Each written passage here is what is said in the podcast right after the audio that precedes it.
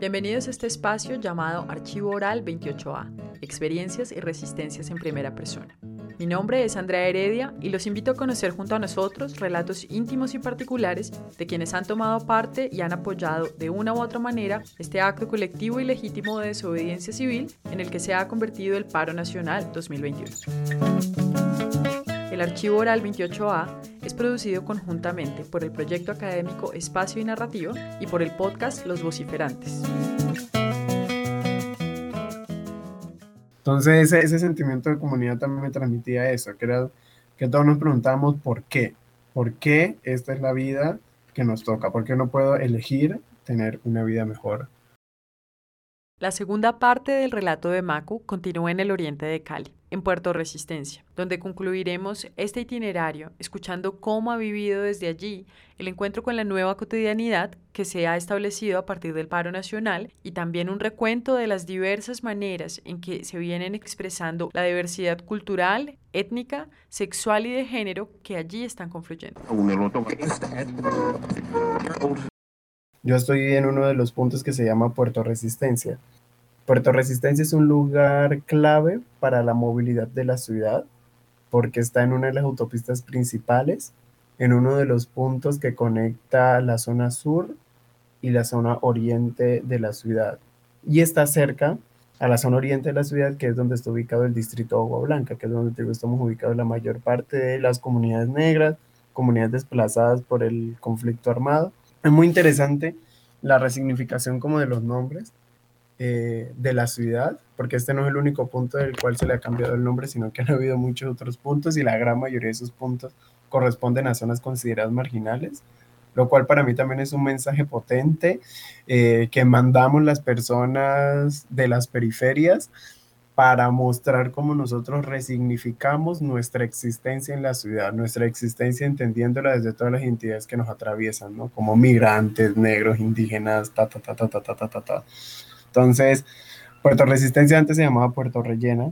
Puerto Resistencia hace 25 mm, años más o menos era un, lugar de encuentro, eh, no solamente pues de transporte y eso, sino que era un lugar donde se reunían mujeres negras a preparar la rellena, que es un plato pues como muy, tradicional acá en Colombia. Y nada, pues la resignificación viene desde ahí, ¿no? Como por, por conmemorar, ¿no? Como este trabajo que hacían todas estas mujeres, en ese lugar, ¿no? Lo, chévere también es que eh, ese, lugar empezó a construirse relativamente desde hace poco, o sea, hace 25 años están empezando las construcciones ya como Cali, aceptando al oriente como parte de la ciudad, que aceptarlo como parte de la ciudad era empezar a pavimentar, colocar semáforos, nomenclaturas, como un montón de cosas que no pasaban.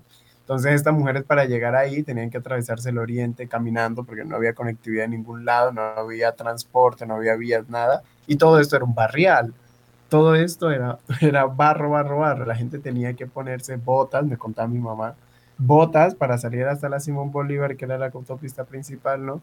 Y allá, esas botas, eh, cuando ya llegan a Simón Bolívar, a Puerto Resistencia, sacar una botella con agua, lavar las botas para quitarles el barro, guardar las botas en una bolsa dentro del bolso, sacar los zapatos y ahora sí ponértelos para subirte al transporte público e ir a la ciudad, ¿no? O sea, como ahora sí ser parte de la ciudad. Entonces, Puerto Resistencia convoca eso, convoca a todas las personas que son los marginados de los marginados, ¿no? Que son la periferia de la periferia, no solamente en términos étnicos, sino en otro montón de expresiones, porque a pesar de que Cali es una urbe, eh, es una ciudad y que tiene muchos espacios para el encuentro de un montón de diversidades, que eso incluye el LGBT también, ¿no? Hay muchos más espacios de tolerancia, ¿no? Es muy distinto, por ejemplo, cuando yo vivía en Tumaco y tal.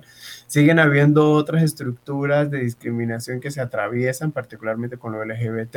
Entonces, no es lo mismo cuando eres LGBT eh, blanco de la ciudad, así eres una persona LGBT víctima del conflicto armado, ¿no? Así eres una persona LGBT negra o indígena, donde en nuestras comunidades hay una idea muchísimo más reforzada de lo que significa ser hombre, la masculinidad, de un montón de cosas, ¿no? Entonces, a pesar de que existen otros espacios por fuera de la ciudad para vivir la diversidad sexual, eh, esto no está abierto para todos los cuerpos étnicamente hablando, ¿no? O en términos de clase también. Entonces Puerto Resistencia también ahora en esto del paro se ha convertido en este punto en el que las personas de las disidencias sexuales, pero también las personas negras que fuera del, distrito de Agua Blanca su único lugar que corresponde a la ciudad son como en esos trabajos precarios, ¿no? Como la indígena que vende frutas en la esquina, la negra que viene a limpiarme la casa, el negro de constructor, el negro vigilante, ¿no? Como que ahora Puerto Resistencia conmemora y congrega todos estos sectores y se ha vuelto un espacio completamente cultural, que es una narrativa completamente distinta a lo que muestran los medios de comunicación de los puntos de bloqueo aquí en Cali.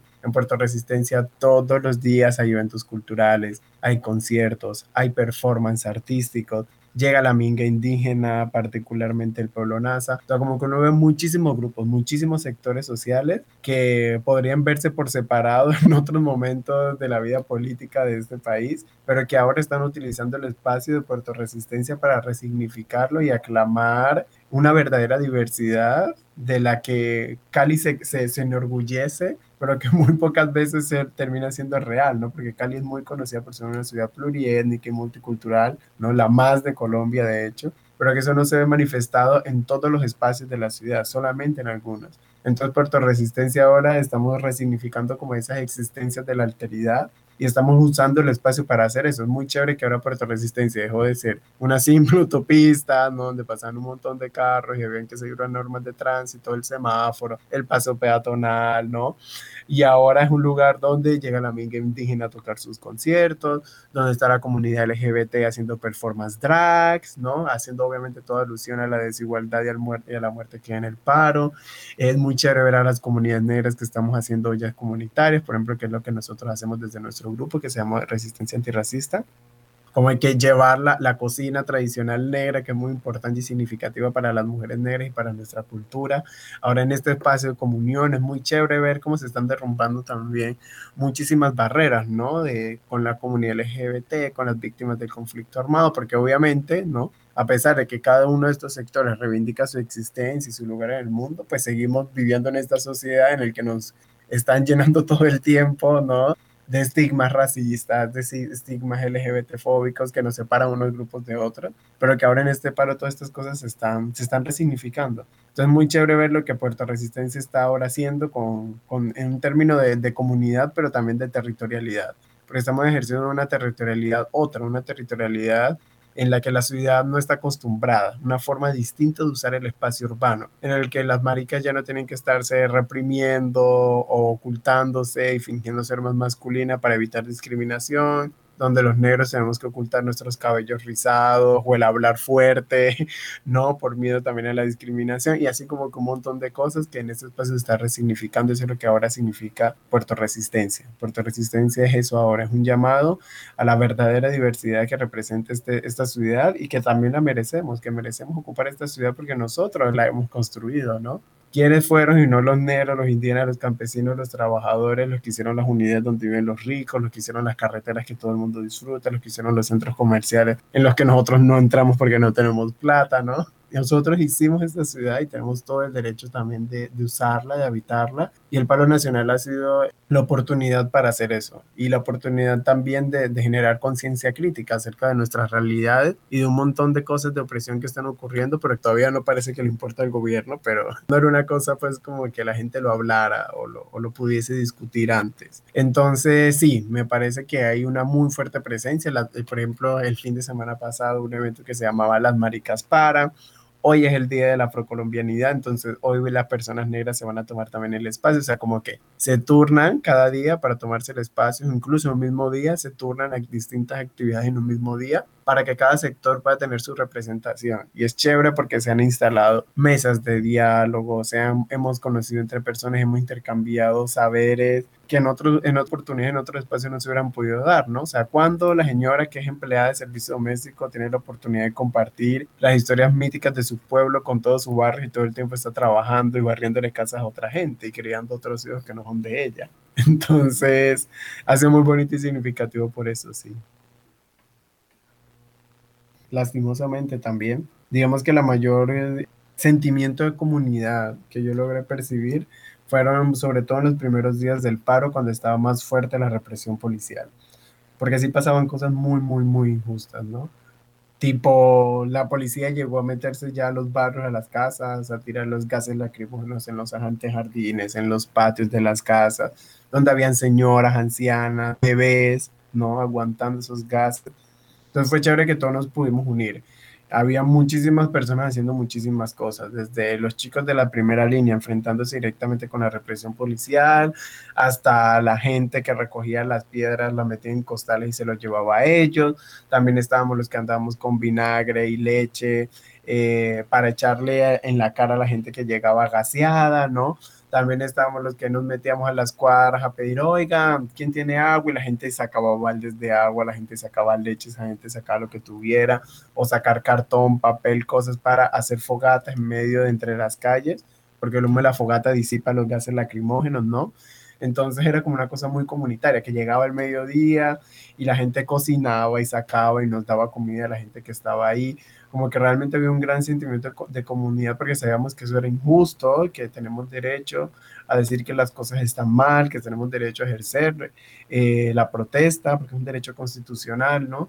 Y que sacaran a, los hijos de toda esa gente, eh, agasearlos simplemente por exigir, no quiero que mi mamá se pensione porque ha trabajado toda la vida y merece una vejez digna, o no es justo que nadie en mi casa haya estudiado, o no es justo, un montón de cosas, ¿no? Y que por exigir esa cosa la única respuesta siga siendo el ESMAD y que la gente fuera muy consciente de eso porque lo está viviendo ahí en su barrio, ya no era una noticia que veíamos en televisión, ya no era una narrativa de vándalos de los medios tradicionales, sino que ya era ahí en carne propia, que la gente ya estaba viviendo la represión y del mensaje fuerte que nos mandaba el Estado de tu lugar es ese.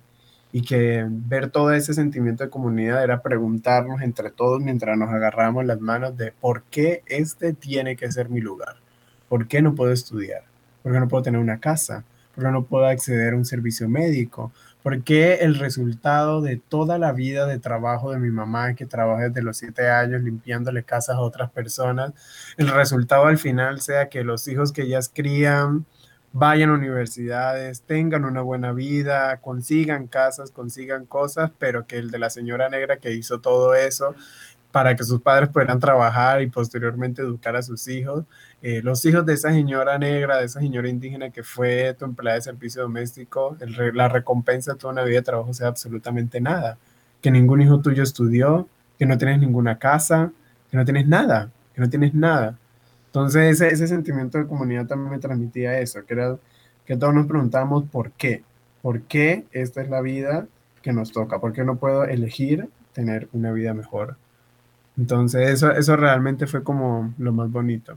Ahorita estamos con la olla comunitaria, y es como lo que hacemos, estamos reuniendo donaciones, lo que sea, y todos los días abrimos la olla para alimentar a toda la gente que está ahí, desde los chicos de primera línea hasta la gente que no ha podido ir a trabajar por lo propio de la ciudad, porque aquí no hay transporte público, pues por toda esta situación y todo eso.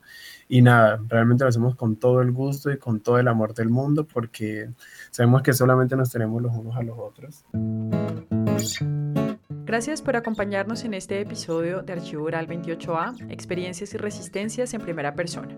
Los invitamos a construir este espacio con nosotros, compartiendo nuestros relatos y experiencias sonoras a través del correo electrónico archivo28a.gmail.com. Queremos también mandar un saludo a los amigos y aliados que han contribuido a replicar nuestra convocatoria y han apoyado esta iniciativa.